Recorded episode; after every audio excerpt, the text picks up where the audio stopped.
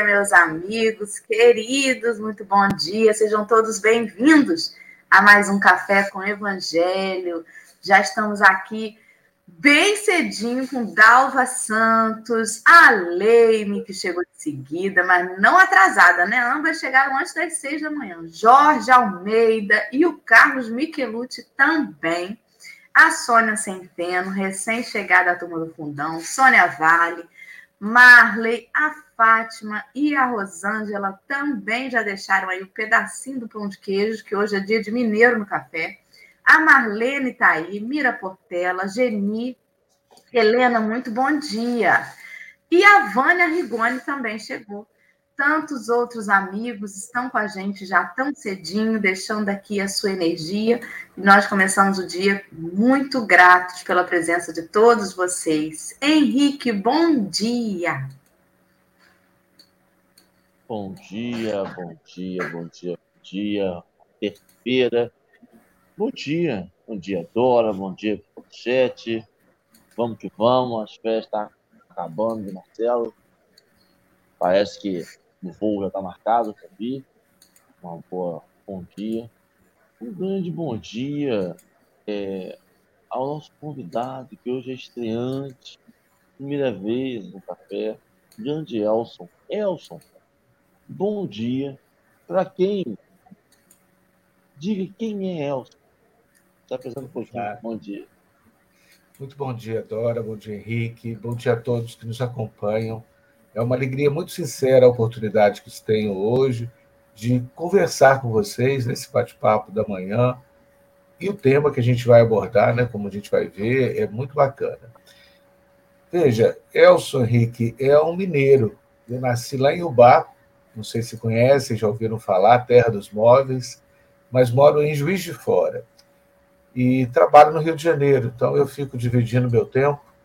Eu sou dentista e docente da Federal do Rio de Janeiro, mas a minha rotina no movimento espírita é no ID, Instituto de Fusão Espírita, que é uma casa maravilhosa, muitos amigos queridos. Infelizmente, com a tarefa reduzida né, nesse momento aí da pandemia, mas está passando. Né? Isso aí. Feliz dia ontem, viu, Elson? Parabéns para você. Muito obrigado. Isso Deus, aí. Parabéns. Obrigado, então, vamos com Elson hoje começar os nossos estudos. Mas antes, vamos fazer a nossa prece inicial. Eu já quero deixar aí, antes de fazer a prece, para quem está procurando, cadê o texto de hoje? O texto de hoje está no livro que a gente segue de, de roteiro, né, que é o Evangelho de Mateus pela ótica de Emmanuel, mas também foi publicado no livro da Esperança. E aí nós colocamos sempre o link para quem não tem o livro, que possa consegui-lo aí acompanhar através do site da Bíblia do Caminho, que é o Testamento Xaveriano. Então, se você deseja acompanhar a leitura de hoje do tema Com o Auxílio de Deus, está aí o link para você. Vou fazer uma prece para que a gente comece aí a nossa leitura, o nosso estudo nessa manhã. Vamos lá? Vamos orar e agradecer a Deus por mais essa oportunidade, agradecendo esse dia que começa, esse mês que já está aos pouquinhos indo embora. Mesmo que tenha sido um ano difícil, arrastado para muitos de nós, nós seguimos perseverando, porque lá dentro dos nossos corações a esperança ela é alimentada todos os dias quando nos unimos aqui em torno das passagens evangélicas que fazem eco profundamente nos nossos sentidos, no nosso coração. Ajuda-nos, Senhor, a seguir inspirados, a seguirmos intuídos nessa caminhada e fazermos a cada dia as nossas possibilidades, o nosso papel, o nosso melhor. Obrigada, Senhor mais uma vez, pela oportunidade desse estudo que também nos faz nos consolando e nos reerguendo. Intua nosso amigo Elson nas reflexões que ele nos trará e esse bate-papo seja leve e consiga levar um pouco de luz aos lares onde conseguimos chegar com o café. Que assim seja e assim será, se Deus quiser. Então, Elson, querido, Vamos que vamos. o texto de Elson hoje, ele está fazendo menção ao capítulo 17, versículo 20, que é aquele que a gente fala lá do grão de mostarda, né? Te digo, se tiveres a fé, como um grão de mostarda direis a esse monte, transporta-te daí para ali, e ele transportaria, e nada vos seria impossível. Com o auxílio de Deus, o que, que Emmanuel quer nos dizer? Vamos lá, Elson? Vamos sim. De fato, o texto, como sempre, né, Emmanuel, se baseia num versículo, numa passagem do Evangelho, que foi lido aí pela Dora.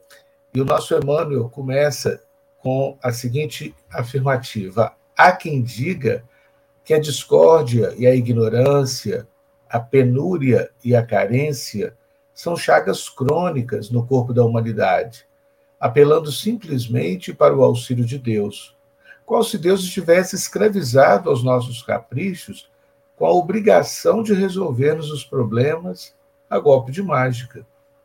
Indubitavelmente, ou seja, sem dúvida, nada de bom se efetua sem o auxílio de Deus. No entanto, vale destacar que o infinito amor age na Terra, nas questões propriamente humanas, pela capacidade do homem, atendendo à vontade do próprio homem. As criaturas terrestres, através de milênios, vêm realizando as mais belas empresas da evolução com o amparo divino.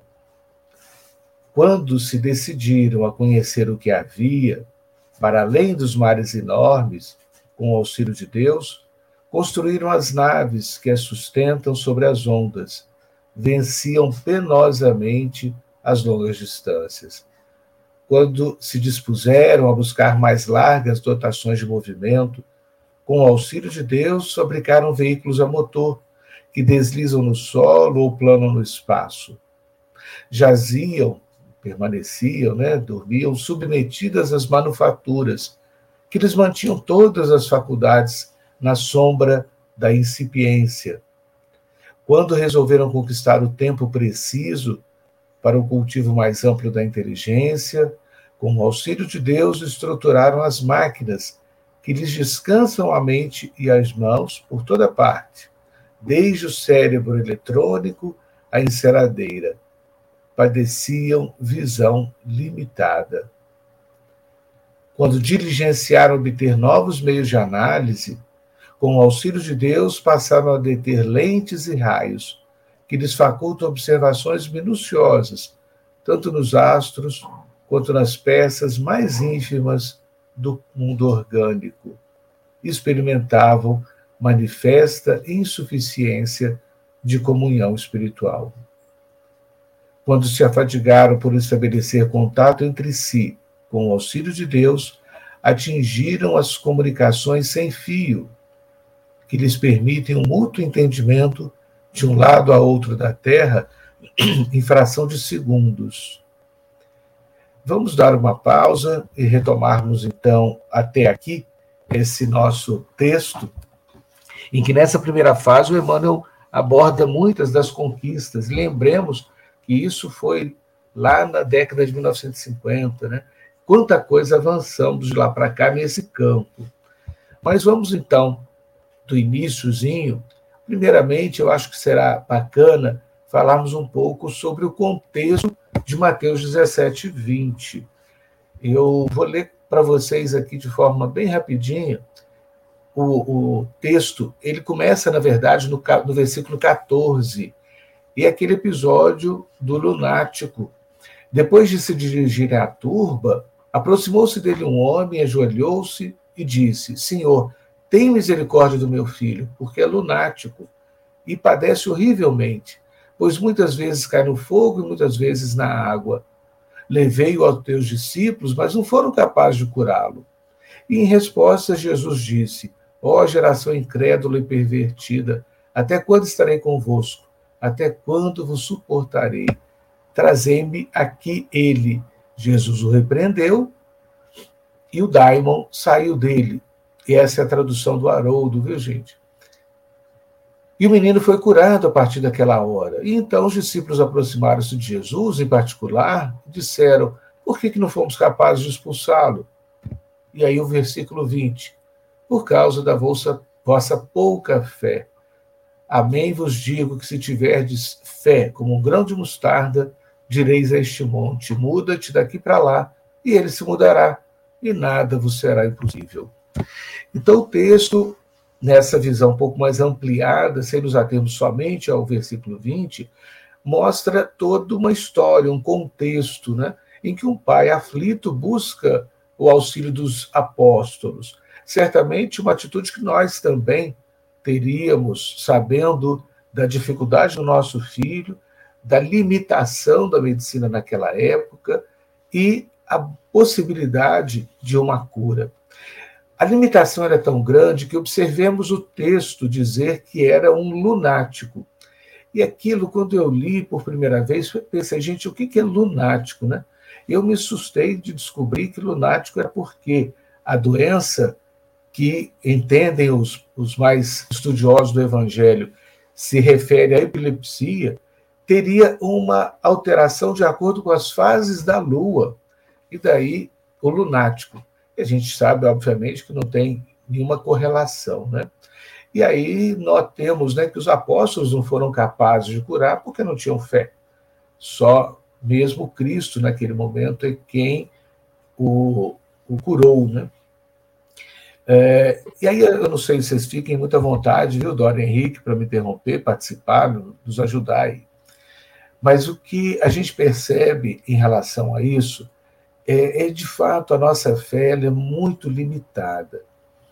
E aqui eu vou dar um pouco do meu testemunho, se vocês me permitirem, em relação à fé. Eu nasci num berço espírita, numa família estruturada. Jesus foi tão bondoso que me deu tudo, aquele caminho asfaltado, né? Tive é, uma escola de evangelização maravilhosa, com um espírito maravilhoso, que é a Itz Terezinha, lá em Ubá. Enfim, tudo muito bacana. E o que acontece? A minha visão de fé, ela era muito restrita à raciocinada, mais do que a fé, né? É, o que acontecia comigo, e isso se deu até relativamente pouco tempo atrás, era muito mais uma resposta às divergências, às dificuldades, aos problemas, como se eu tivesse o dom do conhecimento, do entendimento racional. Ah, ele é, tem autismo, possivelmente porque ele suicidou, mas enfim, era tão somente uma explicação racional. Lá no fundo, no fundo, o que eu percebo hoje é que eu não tinha fé nenhuma. E aí a gente vai pensar, né? De onde que o que é fé de verdade?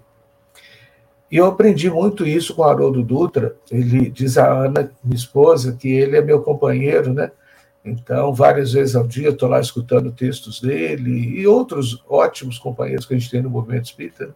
Então, ela brinca que chega às vezes lá no banheiro e fala: Oi, Haroldo, bom dia, Haroldo, boa noite, Haroldo. E, e ele nos ensinou sobre fé, né? Acerca da origem da palavra, que é a mesma eh, etimologia de fidelidade. E o quanto que a fé é de fato uma aliança, uma relação nossa com Deus, que vai alcançar lá na frente a comunhão. E nessa aliança, nessa fidelidade, é uma relação mútua, né?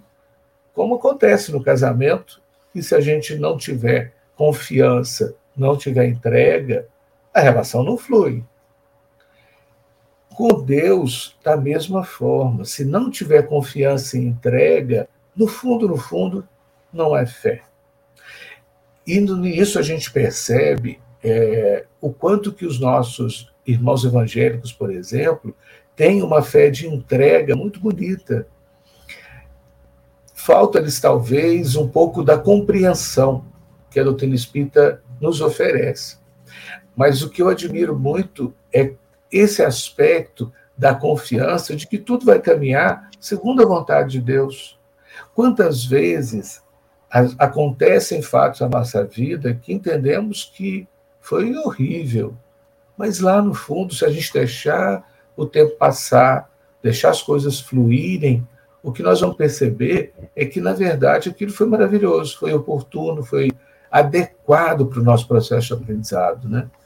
Muitas vezes, nessa formação, a gente esquece que Deus é o grande coordenador né, de todo o nosso processo evolutivo com o auxílio de Jesus, e que exatamente por isso, como nos ensina lá Paulo, né, em tudo há graças. Então, essa tem sido uma busca, e eu fiquei muito feliz, sabe, Dora, com o texto que você é, nos enviou, porque essa busca da fé, nesse padrão de entrega, ela, ela foi assim revolucionária na minha vida. Hoje eu sou uma pessoa que tem muito, muito, muito, muito que aprender, mas uma pessoa que é muito mais serena, muito mais tranquila, mesmo diante de problemas que pareciam muito difíceis. Então, é, realmente assim, um exercício, mas fabuloso, é, transformador, de fato, essa busca da fé verdadeira no nosso coração. Né? É, então, deixa eu aproveitar seu gole d'água aí para comentar Sim. um pouquinho. É, é muito interessante, Elson, que o texto ele vem nos falando de conquistas materiais, de um progresso intelectual que foi trazendo algumas facilidades ou conquistas ou até conforto para nossa existência na matéria, né? E às vezes a gente confunde um pouco as coisas e acha assim, não, o espírita ele tem que estar desprendido da matéria, né? Ele não tem que ter preocupações materiais, mas nós vivemos num mundo material no momento. Precisamos sim buscar as melhores maneiras de lidar com os recursos que nós temos, sobretudo para o bem comum. Então, as conquistas que a gente teve, os avanços tecnológicos, é, dos materiais, inclusive dos que ele citou, né, dos meios de transporte, é, as lentes, desde um óculos simples, a um, a, simples, perdão, a um microscópio, a uma luneta. Então, isso é muito importante. E isso é, me faz pensar outra coisa, né? A gente precisa entender que existe uma tríade, que a gente já conhece quando estuda a doutrina espírita. Está lá Deus, Espírito e Matéria. Mas Deus está ele é o fator iniciante, né? Ele é o fator gerador disso tudo. Nós nos relacionamos com a matéria por intermédio dessa permissão divina. É muito interessante isso e a gente precisa ter um pouco até de cuidado. Porque quando nós conquistamos algo materialmente, o nosso orgulho às vezes se infla de tal maneira que nós esquecemos que as nossas conquistas materiais são também com o auxílio de Deus. Nós não conquistamos sozinhos. O que vamos fazer com aquilo, aí é do nosso livre-arbítrio. Eu posso conquistar é, uma máquina e usá-la para o bem, ou conquistar o desenvolvimento de um equipamento que vai causar malefícios, mas a maneira como eu cheguei ali, o meu intelecto desenvolvido, isso é permissão de Deus. É tão importante a gente lembrar disso o tempo todo, porque senão a gente esquece que nós somos meros instrumentos. Nós somos criaturas e não o Criador. E há companheiros que se acham criadores de fato, que detêm algumas coisas. Nós não detemos nada, a não ser de fato aquilo que está intrínseco a nós, porque é só isso que nós levaremos. Todo o resto que a gente faz, se não tiver o propósito de um bem comum, se não estiver livre dos interesses pessoais egóicos, não deixará fruto nenhum quando nós partirmos. Né? Como é importante pensar que essas conquistas todas, elas são conquistas de copartícipes da criação, mas não de criadores. Eu participo para que o mundo material evolua para todos e não só para mim. Não é para ter meu nome gravado em algum lugar, né?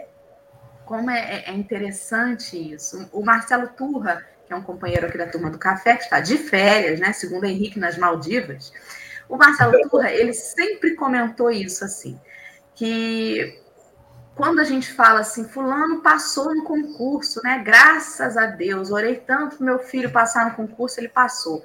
Puxa vida, mas e os outros todos que estudaram? Há pessoas que passam a vida dedicando-se aos estudos e não conseguem fazer a, a, a, prova, não conseguem êxito. Às vezes tem conhecimento, mas chega na hora nervoso e tal, e não conseguem. Nesse meio aí que nós temos hoje em dia de, de verificar os conhecimentos, né? Às vezes para alguns não funciona dessa forma, por mais brilhantes que sejam.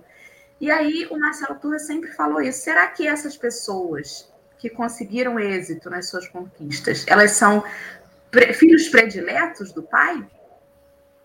A gente precisa saber que nós temos que tentar tudo aquilo que nós desejamos, um processo evolutivo material, inclusive. Mas o que é para ser nosso, será, e o que não é para ser, você vai bater a cabeça e não vai ter. Existe um planejamento também, existe um, limite, existe uma permissividade de Deus. Claro que muitas vezes a gente faz menos do que deveria, né? A gente tende ao conformismo. Mas é imprescindível lembrar a assistência que nós temos, sobretudo quando estamos no caminho certo. Henrique e eu sempre falamos isso, né? Quantos projetos pessoais ou materiais a gente tentou e, e só, nossa, não vai, não vai, não vai, não vai. Em compensação, quando a gente mudava a rota e a coisa fluía, a gente falava assim: é porque é para ser. A gente sente o auxílio, a gente sente o encaixe, a gente sente as energias fluindo a favor quando é para ser. Então é preciso que a gente tenha fé, mas entenda as nossas limitações, entenda os sinais e busque essa intuição de o que eu estou fazendo, ele serve só a mim? É um, um processo muito egóico? Será que eu estou forçando uma barra? Existem outras possibilidades? Porque com o auxílio de Deus, quando é para ser, tudo flui de uma forma tão bonita, Elson. É isso mesmo. Tão boa que eu só peço a Deus sempre para que se eu estiver andando no caminho errado, que eu desperte logo porque é muito gostoso sentir o carinho da espiritualidade quando você está fazendo algo que está realmente ali com a permissão de Deus naquele projeto, seja ele qual for, né? É muito é interessante. Talvez eu tenha viajado um pouco, né? Eu não, em absoluto. Uma coisa, terminei outra. É, assim, a gente se empolga porque realmente é muito bom, muito gostoso. Você comentou algumas coisas eh, bacanas, Dora, por exemplo, é, acerca dessa questão do concurso, né? dessa oração que às vezes fazemos pedindo a Deus para que eu passe no concurso, né? E de fato, e os outros concorrentes são filhos de Deus da mesma forma, né? Não vai ser pela nossa oração que nós vamos passar depende de como é, é, o Emmanuel fala aqui no texto, do nosso, da nossa vontade, né? E, e é interessante como, às vezes, bem nesse primeiro parágrafo do texto, né, a gente vê ou entende Deus como escravo, garçom da nossa vontade, né? como ele tá, esteja ali pronto para nos servir. É só pedir, bater a campainha que chega. De fato, não é assim. Né? Sem esforço, nós não vamos ser amparados. E, ou, ou seja, não é que nós não vamos ser amparados. O nosso projeto não vai caminhar porque não é para o nosso bem, como você colocou de uma forma brilhante. É isso aí. O que eu sinto hoje, sabe, é assim, quando o projeto é para o nosso bem, e eu oro muito, muito por isso, né? que a paz, a tranquilidade visite meu coração. Mas quando não for, que eu sinta aflição, que eu sinta uma certa angústia, exatamente como uma sinalização de que eu estou no caminho errado, que não é aquela escolha que eu tenho que fazer. Eu, assim, há muito tempo a gente tem vontade de ter uma terrinha, um sítiozinho, sabe? E, e aí eu sempre falei com a minha esposa dentro disso, olha, na hora certa vai aparecer de uma forma adequada e tal. E é isso mesmo, quando tem que acontecer, a gente conseguiu ter uns 20 dias, a gente está muito feliz, e é algo pequenininho, né? Mas mesmo para ter o pé no chão. É, e assim, é interessante quando tem que ser, caminha. Né? E aí tudo fluiu em poucos dias, de uma forma muito adequada, né? aquela coisa que a gente costuma dizer que é tudo casado, né? é isso, é porque tem que ser. E que eu possa, dali, render frutos, né? Porque se ele me der essa oportunidade, é para o meu crescimento, né? acima de tudo. E eu vou é, também contar aqui um testemunho do meu concurso, né? Eu sou servidor público e tive sempre o sonho de ser professor universitário. É, acho que todos nós temos um pouquinho de, de gosto por ensinar, né? De alguma forma, os espíritas envolvidos com a, com a pregação, com os estudos, temos um pouquinho disso. E eu comecei cedinho, então eu sempre tive vontade. E aí fui preparar para o concurso. Lá eram 10 tópicos em que um seria sorteado. Então fiz um roteiro, quatro horas para escrever e só cai um tópico, né? E aí à noite, eu já deitado, resolvi, veio algo na mente para eu levantar. Eu levantei, peguei um roteiro e reli todo. No dia seguinte, pela manhã, foi o roteiro sorteado. Então, na hora que eu, aquele roteiro foi sorteado, eu só fechei os olhos e agradeci a Deus, porque eu sabia que eu ia passar. Né? Não ia ser em vão que aquele dali tinha sido o do sorteio. Né? Era a minha trajetória e ali eu teria compromissos. E eu vejo isso a cada dia no trabalho, né? o quanto que é, há realmente compromissos que a gente precisa resgatar, ajudar um ao outro e aí prosseguir, né? Mas vamos lá. Você comentava também, Dora, bem no iníciozinho da sua fala, sobre essa questão da tecnologia, dos descobrimentos, né? E a gente vê realmente que mudança absurda, né? Ele fala ali é, acerca, por exemplo, das caravelas, né? Das naves que se sustentam sobre as ondas. E aí, por curiosidade, eu fui dar uma lida. Hoje a gente gasta oito, nove horas para chegar a Lisboa, né? Eu tenho dois filhos em Lisboa que moram lá. E, aí, duas vezes por ano, eu tento ir. Agora já tem dois anos que eu não vou, né? A gente fica só no vídeo. Dá uma saudade danada, né? Mas são oito horas de viagem. O Cabral gastou 44 dias. E dos 1.500 que vieram com ele, só voltaram 500. Então a gente vê que realmente, em 500 anos, quanta mudança, quanta coisa fabulosa né, que aconteceu. É, ele cita também sobre a questão das, é, dos telescópios né, e dos microscópios. E, e, a gente nota, por exemplo, eu trabalho na área de saúde, né, a gente lida muito com microscopia eletrônica, e a capacidade ela é impressionante. Né? Eu não sei se vocês sabem, mas hoje a gente consegue aumentar em 900 mil vezes uma imagem através de microscopia eletrônica. Isso é algo é, é, impressionante, a gente vê o detalhe do detalhe do detalhe. Né? Mas por que isso tudo aconteceu? Naturalmente, nós tivemos espíritos amigos de maior evolução espiritual que reencarnaram, como Kepler, né, que foi o primeiro lá a desenvolver uma, um, um sistema de maior alcance a partir lá do, da luneta do Galileu Galilei, né, é, e outros inúmeros, incontáveis, que nos ajudaram tanto, mas porque estavam antenados com o Criador, né? E havia permissão de Deus para que isso acontecesse. Se a gente não tiver a permissão, como você comentou, é como a gente é, é, bater na pedra, né? A coisa não caminha. Então, no momento em que a humanidade pôde receber esses benefícios, aí sim, eles vieram para nos ajudar, para nos amparar. Lamentavelmente, a gente usa, né, Dora e Henrique, muita coisa que não é para o bem adequado. Né? Eu fico me lembrando nesse momento Santos Dumont com o avião, né? uma invenção tão fabulosa e que o desesperou quando usado para a guerra. Então, é uma pena que, de fato, a gente use. Né? A internet, por exemplo, olha que coisa fantástica, a gente está aqui a muitos quilômetros de distância e conversando como se estivéssemos um ao lado do outro e na companhia de tantas pessoas queridas, né? Mas, eu estava mesmo... pensando nisso. É. Eu pensei assim, gente, se essa pandemia acontece na minha adolescência, eu estava frita, porque na minha adolescência eu só podia entrar no computador depois da meia-noite, que era um pulso só. Era uma tristeza. Tinha um discador que ficava dando ocupado, ocupado, ocupado. Era triste demais.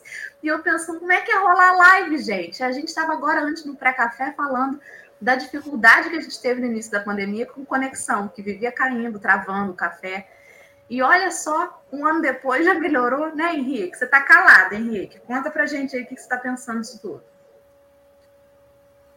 Abre o microfone. Elcio está falando, Elcio está falando. Continua, Elcio. Estou quietinho. Estou aprendendo hoje. Eu tô, tô, tô escutando. Sabe o que me vem na mente? De verdade. E eu me vem com, com sentimento. Porque a gente tem uma fé associada ainda, mas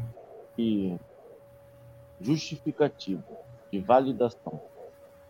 A gente acredita no que aconteceu e não no que vai acontecer e no que a gente pode fazer.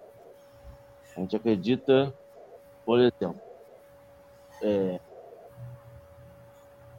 é muito difícil, são, são, são raros os efeitos dos dias que a gente tem essa instrução que o Elton teve, de levantar durante a noite e reler aquele roteiro e acreditar que a gente vai passar. Às vezes a gente não vai, porque, ah, não, eu já li, confia em mim. Ou a gente, a gente vai e fala, vamos ver o que vai dar. Mas e a gente ter essa fé do que vai acontecer. Eu acho que a gente tem a fé, a fé explica o que aconteceu, explica o que a gente está passando, mas essa fé do futuro, essa fé de que vai dar certo, a gente ainda não chegou. E aí eu acho que é o que ele diz aqui, que a gente não consegue mudar um monte, porque a gente consegue explicar o que o monte veio fazer, a gente consegue explicar, pela nossa fé, a função do monte, mas mudar o monte de lugar, ou seja, esperar aquele resultado que o monte vai sair dali, ou que a gente vai circundar o monte, essa fé do futuro, a gente ainda não tem ainda. E eu acho que a gente não tem porque o nosso presente ainda é falseante. Não é um terreno firme, não é uma. Não é. Como o Elson falou também, a gente pede sempre uma validação, nesse sentido de se eu não estiver no caminho certo, me dá uma angustiazinha, me dá um. Eu brinco que, a gente, que eu peço a voz do Cid Moreira falando comigo.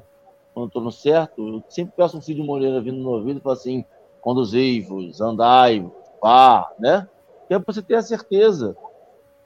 E aí eu acho, e aí é uma falha nossa, quer dizer, a gente hoje não sabe se está no caminho certo. A gente hoje espera ler algum sinal, espera uma intervenção divina para dizer que o seu dia foi bom. Eu não me sinto capaz ainda de avaliar o meu dia e avaliar minhas atitudes, minha postura, minha crença de que está tudo certo, de que eu estou no caminho do bem, de que eu fiz escolhas boas. Eu preciso dessa validação, eu preciso dessa intuição divina, eu preciso de uma, de um, de um, de uma coordenação da espiritualidade dizendo: você escolheu certo, Henrique, beleza, vá. Porque eu não tenho essa fé e eu não tenho esse conhecimento suficiente para achar que estou certo ainda. Não sei. Henrique, eu concordo muito, muito com o que você expôs. E eu entendo assim que essa é a causa da grande angústia do homem, sabe? É, há uma busca frenética mesmo por trabalhar, ganhar dinheiro. O tempo todo é uma preocupação da grande maioria de nós em torno disso, esquecendo que Jesus já nos afiançou que não vai faltar nada, fica sereno. Né? Antes de entrar para a universidade, eu fazia consultório só, né? E, e consultório dentário, ainda mais de jovem, né? com pouca experiência, pouco conhecimento na, na sociedade, é muito penoso, né? Gente demora um tempão para conseguir pagar a conta. E aí vinha aquela angústia né, constante: será que eu vou ter recurso para pagar minhas contas ou não? E eu vivi isso por muito tempo. E realmente só aprendi com minha esposa, que veio do. Ela era evangélica, hoje a espírita trabalha comigo na, na, na casa, mas ela me trouxe muita coisa bacana, sabe? Dessa entrega, sabe, Henrique? Dessa confiança. Eu tenho aprendido muito com ela. Graças a Deus. E aí, o que, que acontece? Ela repetia para mim: fica calmo, vai dar certo. E aí, de repente, eu estava com um orçamento furadão lá, né? O que, que eu vou arrumar? Aí vinha alguém com cheque lá, me paga um valor que supria toda a minha necessidade. Então, isso aconteceu, com toda honestidade, centenas de vezes. E todo mês deu certo. Teve vez que eu precisei de fazer empréstimo. Tive. E depois paguei. Né? Então, toma em frente sem preocupar. Confia e segue. Né? É bem isso aí.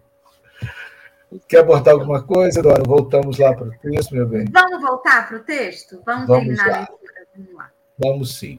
Então, lá no finalzinho, depois do Emmanuel abordar esses aspectos, né, dessas grandes conquistas materiais com o auxílio de Deus, porque tudo veio segundo o nosso planejamento, segundo aquilo que fosse o melhor para nós, ele segue então dizendo o seguinte: ah, tem um, um parágrafozinho antes. É, tudo isso conseguiram aprendendo, trabalhando, sofrendo e aperfeiçoando. E para desfrutar de semelhantes benefícios, paga naturalmente a aquisição de passagens e utensílios, engenhos e serviços. Assim também, os males que atormentam a vida humana podem ser extirpados da terra se procurarmos construir o bem à custa do próprio esforço com o auxílio de Deus. Tesouros de tempo, orientação, entendimento e recursos outros não nos faltam.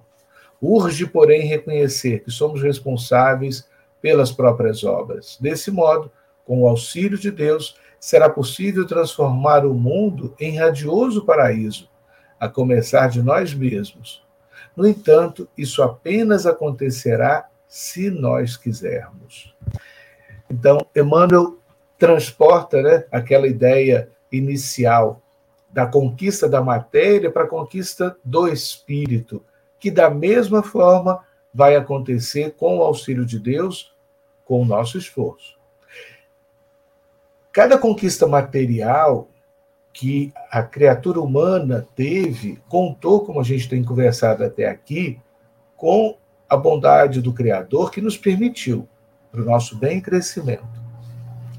E o Emmanuel ressalta aqui no finalzinho do texto, de forma muito equivalente, que, da mesma forma, nós podemos superar as dificuldades morais da Terra de forma plena com o nosso esforço, começando intimamente, daquela gotinha do oceano, como Madre Teresa dizia, né, que ela contribuía com uma gotinha no oceano, mas sem a contribuição dela, o oceano seria menor.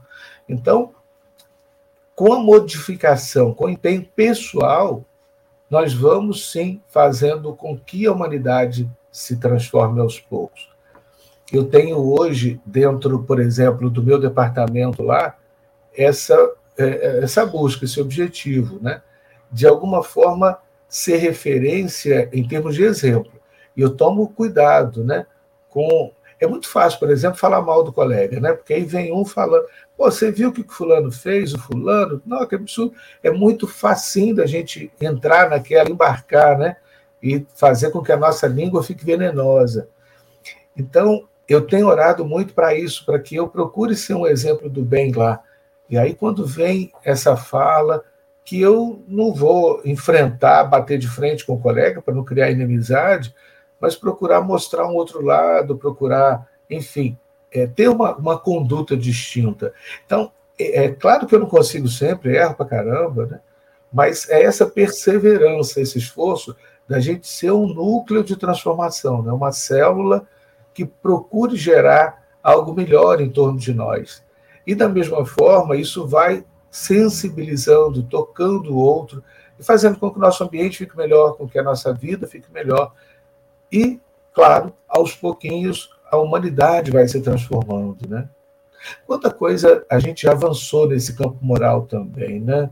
A gente fica pensando, por exemplo, na Idade Média, cada coisa tão absurda que era da lei, né? É, por exemplo, eu, eu me recordo aqui nesse momento, se o nobre fosse duelar com o plebeu, ele lutava, isso lá no Reino Unido, com uma espada e o plebeu com uma faca, né? E era lei, era justo, né? Só porque o outro era nobre. A gente vê, por exemplo, a lei da primeira noite. Imagina gente coisa mais absurda, né? O camarada casava, mas a primeira noite era do nobre e não do esposo. Isso era da lei. Isso, gente, tem poucos séculos, cinco, seis séculos, né? Como que a gente avançou? Então, a Terra vem melhorando, sim, muito, tanto no campo material quanto no campo moral. Mas ainda falta muito mais no moral, como a gente sabe, vê todo dia. É só ver os jornais, né? Mas que a gente possa, né, é, ter essa busca pessoal, sincera, de ser um núcleo de transformação com essa conexão, né, com essa aliança com o Criador, para que ele nos ajude, como a gente conversou muito aqui hoje, né, a escolher o caminho certo, a fazer boas escolhas. É, eu até separei uma, uma frasezinha para concluir, ainda que a gente não esteja concluindo ainda, né, mas que a gente possa discutir em torno dela. É do Pablo Neruda, né, escritor chileno. Você é livre para fazer as suas escolhas, mas é prisioneiro das consequências. Então, exatamente por isso que a gente possa estar conectado né, com o Criador para que a gente faça boas escolhas. Né. Mas vamos lá, o que vocês acham desse pedacinho final aí do Emmanuel? É, esse, esse texto o livro da esperança ele faz isso, né? Ele faz, ele estuda o Evangelho e faz uma, uma ponte com o Evangelho segundo o Espiritismo. E esse texto ele faz uma ponte com o capítulo 19 do, do Evangelho segundo o Espiritismo, que trata da fé inabalável. Uhum. E aí ele faz menção à fé verdadeira, que é sempre calma, faculta a paciência que sabe esperar, porque tendo seu ponto de apoio na inteligência, na compreensão das coisas, tem a certeza de chegar ao objetivo visado. E muita gente pensa que fé é simplesmente dizer vai e vai. E não é. A fé, essa fidelidade a Deus, ela é uma construção. Você precisa entender para que a sua fé se embase. Por isso, a fé raciocinada que o Espiritismo prega é tão importante, né? Eu não posso simplesmente olhar, eu, Dora, entrar dentro do avião, olhar para a máquina e dizer assim: vamos, eu tenho fé que esse avião vai partir. Se eu não conheço a máquina, ela não vai levantar. Então, a fé, ela está diretamente ligada também à compreensão das coisas, ao conhecimento e à paciência, porque nenhum conhecimento vem assim. A gente precisa se debruçar naquilo, né? Antes da gente ter, hoje em dia, os materiais que a gente tem, a gente começou com coisas mais simples. Hoje em dia, a gente faz uma transmissão de informação por Bluetooth. Ainda se usa pendrive, mesmo assim está caindo em desuso, né? Mas eu me lembro dos disquetes. Esses dias eu falei com o Henrique, não tem CPU com disquete mais. Aliás, nem CD. Os CDs estão caindo em desuso. A gente vê CD hoje pendurado nas casas para espantar pombo, o que é uma fake news. Né? A gente já descobriu isso. não se usa mais, mas é um, um, um, um, degrau, né? A gente vai conhecendo e vai compreendendo e vai avançando. É devagar. Você precisa ter paciência. Talvez agora eu não consiga transportar uma montanha, Talvez agora eu não consiga fazer a multiplicação do pão e do peixe. Talvez agora eu não consiga transformar a água em vinho. Mas é a paciência do tempo de aguardar o meu processo evolutivo, o meu entendimento das coisas, o, o crescimento do eu espírito, que um dia eu conseguirei fazer a manipulação dos fluidos, tal como Jesus. Todos nós conseguiremos. Nós somos criados perfectíveis, não perfeitos, mas tendendo a essa perfeição. Então, como é importante a gente entender que tudo que a gente consegue avançar um pouquinho está dentro da lei de progresso do nosso próprio desenvolvimento.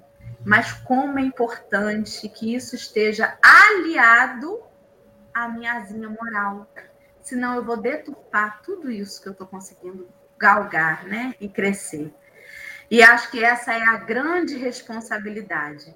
Talvez nós já pudéssemos ter um, um, um planetinha até mais evoluído intelectualmente. mas como a nossa moral ainda está, né, aquela asinha bem quebrada, nem tudo a gente ainda pode, porque a gente ainda não sabe bem utilizar as ferramentas que a gente tem.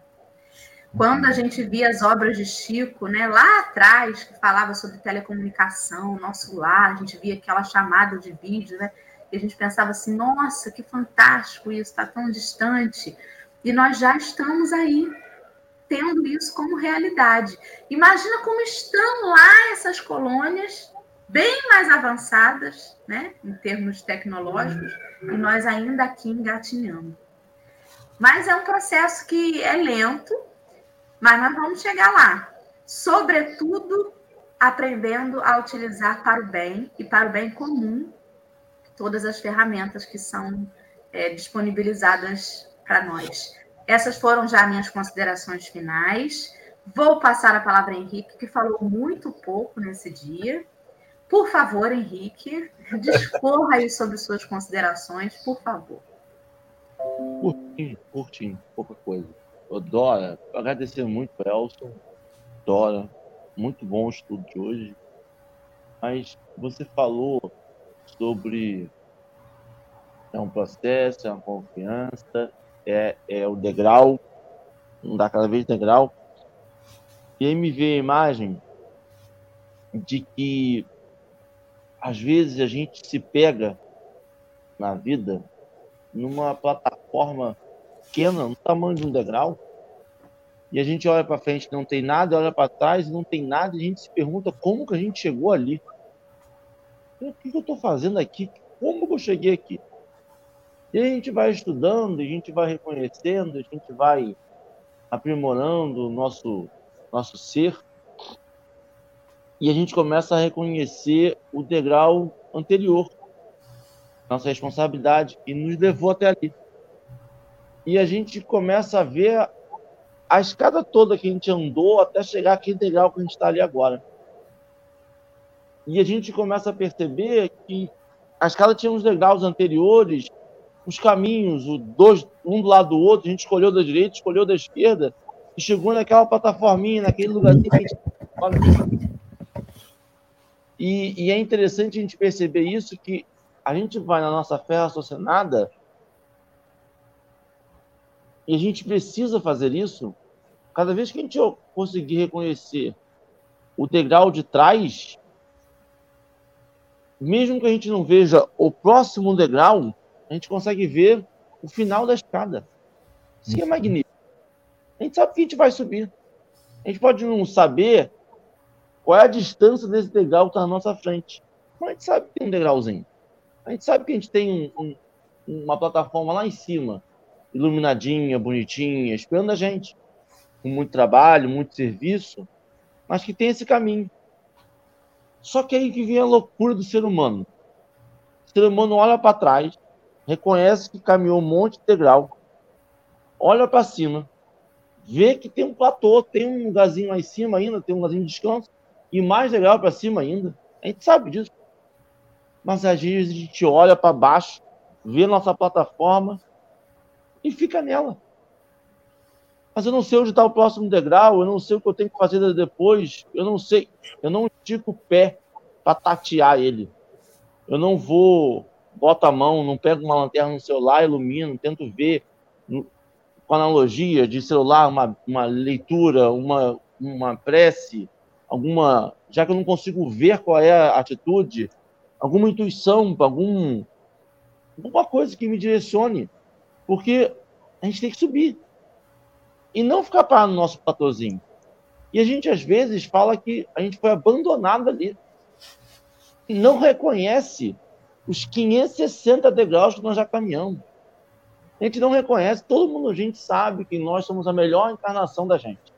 Eu não era melhor na última. Mas tem hora que eu olho e falo assim, gente, mas eu sou lento para aprender. E aí eu não, aprendi essa lição, tá ótimo. Deixa para a próxima encarnação. Agora, e a gente tem que caminhar, e a gente tem que acreditar nessa caminhada que a gente deu para trás, para acreditar na caminhada que a gente vai dar para frente.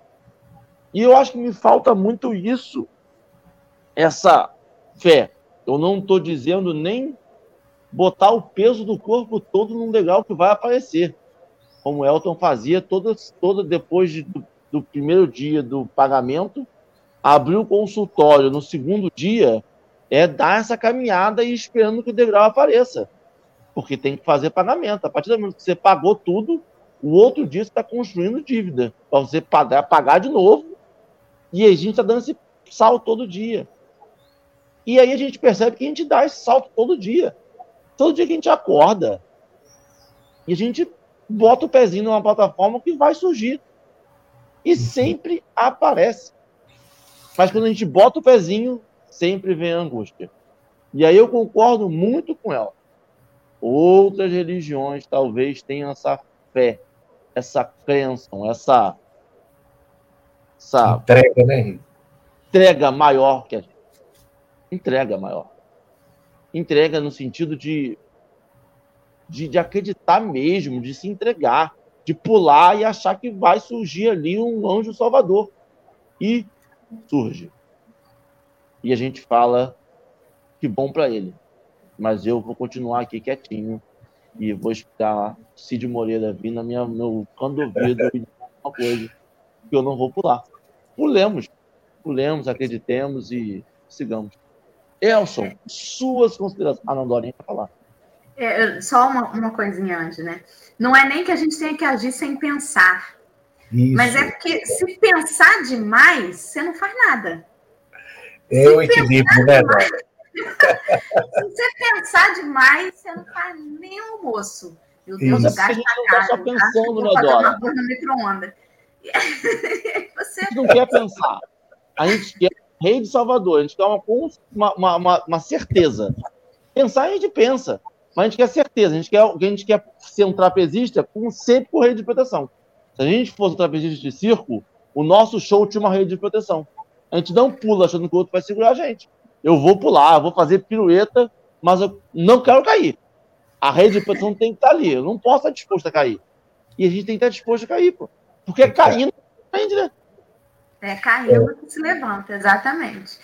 É, eu quero agradecer muito, Henrique, pela sua contribuição, com suas analogias que fazem a gente assim, né, entender as coisinhas, imaginar as situações. Muito obrigada, querido.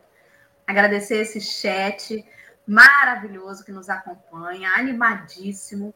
Elson, tem uma pessoa aqui que quer falar com você depois. Não sei tá sobre o que, talvez seja uma consulta online, brincadeira. Elson, depois você passa para a gente onde te encontrar, se tem a sua rede social, se tem o um e-mail. E aí, se alguém quiser tirar alguma dúvida contigo depois, tá? tá e bom. agora eu vou deixar com você suas considerações finais. E aí você já engata na prece também, que é para a gente já encaminhar para o encerramento desse café. Amanhã passou correndo de tão boa que foi tão leve, tão gostosa e obrigada, viu? Muito obrigada mesmo. É, é, eu senti essa leveza, sabe, Dora Henrique, uma alegria muito boa, muito gostosa. É, eu digo além, né, é, só para vocês terem uma ideia, eu citei aqui o sítiozinho, né? Chama Vida Leve. Exatamente porque o que a gente mais busca é isso, né? Deixa a coisa fluir, deixa a coisa caminhar. Você falou aí há pouquinho do piloto de avião, do, do, do avião, né, Dora? Eu pensei no piloto. Eu não tenho a menor noção do como é que pilota, acho que nenhum de nós aqui, né? Mas a gente tem certeza de que nós vamos chegar no nosso destino, né? Por quê? É entrega. Tem um camarada lá que estudou e tal, que sabe. Se eu for operar no hospital, eu vou tomar anestesia lá, vou apagar, mas eu estou me entregando, eu sei que o médico vai dar conta, eu sei que eu vou acordar. Então, a vida da gente exige entrega. Poxa, se eu confio e entrego no homem, por que, que eu não vou confiar e entregar a Deus? Então, a minha consideração final é essa: que a gente possa, de fato, entregar na certeza de que tudo caminha para o bem.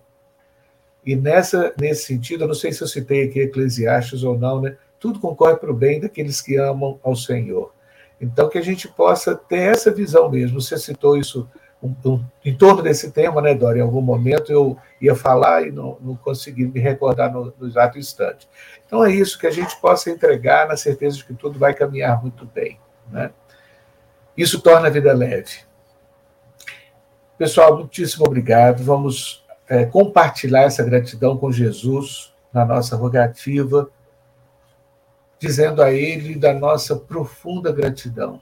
Muito obrigado, Jesus, pela oportunidade renovada, pela oportunidade de começarmos o nosso dia com essa injeção de ânimo, de coragem, e que, de fato, o nosso esforço de cada dia, de aprendizado, de compreensão e de entrega, nos tornem mais serenos, que permitam, a partir daí, que a nossa vida seja mais harmônica, de mais paz e mais alegria.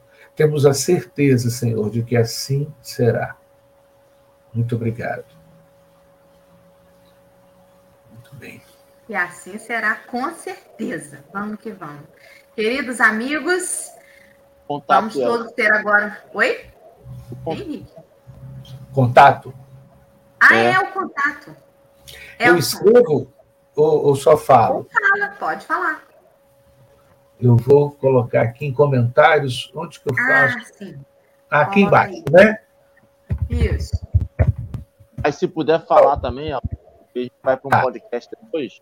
E aí é, ah, é, porque nós também estamos no podcast. Então... Ah, beleza. Olha só, é elsonbraga.gmail.com. É, eu não sou muito ligado à rede social. É, falta um pouco de tempo, de vontade, enfim. Então, eu ainda estou numa década passada de e-mail, viu, pessoal? Eu tenho Instagram, eu tenho Facebook, mas eu então. consulto uma vez por ano. Então. elsonbraga.gmail.com É, vou respondê-los com muito prazer, com muita alegria. Tá bom? Estou à disposição. Então, tá ótimo. Então, está anotado para todos aí. Elson colocou aqui no. Peraí, ele botou no chat privado. Ai, gente, eu. eu ah, desculpa, esse negócio. Não, de... Eu também sou meio lenta aqui, tá vendo? Perceba aí que é questão minha, ó. Agora sim, vamos que vamos, queridos amigos. Até amanhã. Tenham todos uma ótima terça. Amanhã, quarta-feira, acordem cedo. Estaremos aqui de novo, que todo dia tem. E amanhã tem mais café. Muito bom. Muito obrigado.